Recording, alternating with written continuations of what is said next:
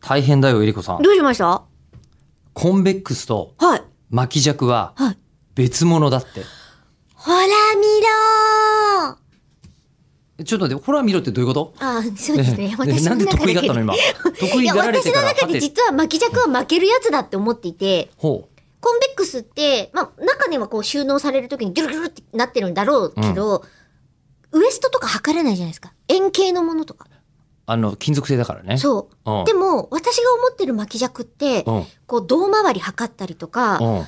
えっ、と、こう、首の太さとか、そういうのがこう、測れる、シュルシュルのやつのイメージなんですよ。お裁縫箱に入ってたあいつ。正解。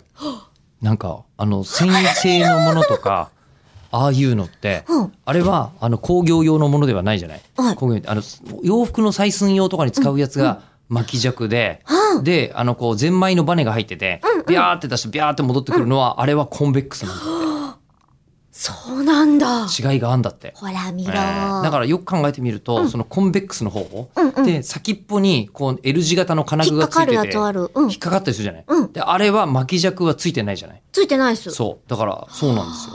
ええコンベックスと巻き尺は違うものだった。なるほどね。だからお家にええ巻き尺なくて、えこう、ネットショッピングするときにどうしよう、こう、採寸しなきゃの時は、え。うん。あれですもん、紐とかを一回ぐるっと巻いて、うんうん。で、それを伸ばしてコンベックスしてましたもすごい、昔のエジプト人の知恵みたいなこと言ってるね。うんそうだよ、本当にそう。ん。もう今、巻き尺を手放してしまったから。うん。えでも、待っ衣装さんとかね、こう首からぶら下げてたりとかしますよね。てください。巻き尺手放しちゃったんですかだ多分手放しちゃいました、うち。って、いや、コ手ンベ放ックす。スですもん。いや、そうかもしれないけど、うん巻き尺は、多分100円ショップで売ってそうなものじゃないですか。あ、確かに。ね、相当上位で。しかも、うんある時あ売ってるわ必要になるじゃない。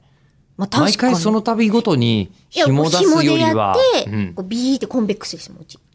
まあ、それでもいいんでしょうけど。スズラン紐みたいなやうんつ、シュルシュルシあーュルなっるてほどやってねますもん。それはそれでね、うんあの賢い感じはしますけど、うんまあ一応コンベックスとそれが違い先っぽについている L 字型の金具が、あのぴったり固定できるように、あれ引っかかりがついてるじゃない、うんでそれ以外の方法として、はいあれにねじ磁石がついてるやつがあるんだって先っぽにそうすると向こうでピシンってついて、うんそこからあの距離が測れたりするというのがあって、うん最近はそれがネオジム磁石という話でネオチム磁石。聞いたんですけど、はい。あの、昔の磁石はフェライト磁石っつって、で、今20年ぐらい前からネオジム磁石っていうすっげえ磁石、日本人の人が発明して、磁石ってこの20年ぐらいで強力になってんだって。知らなかったええ私ね、こういう元ネタの仕入れ先、最近ほとんど専門家とやってるポッドキャストなんですよ。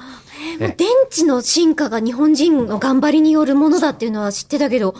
これ科学のラジオで聞けますんで、よかったら。あ、聞こ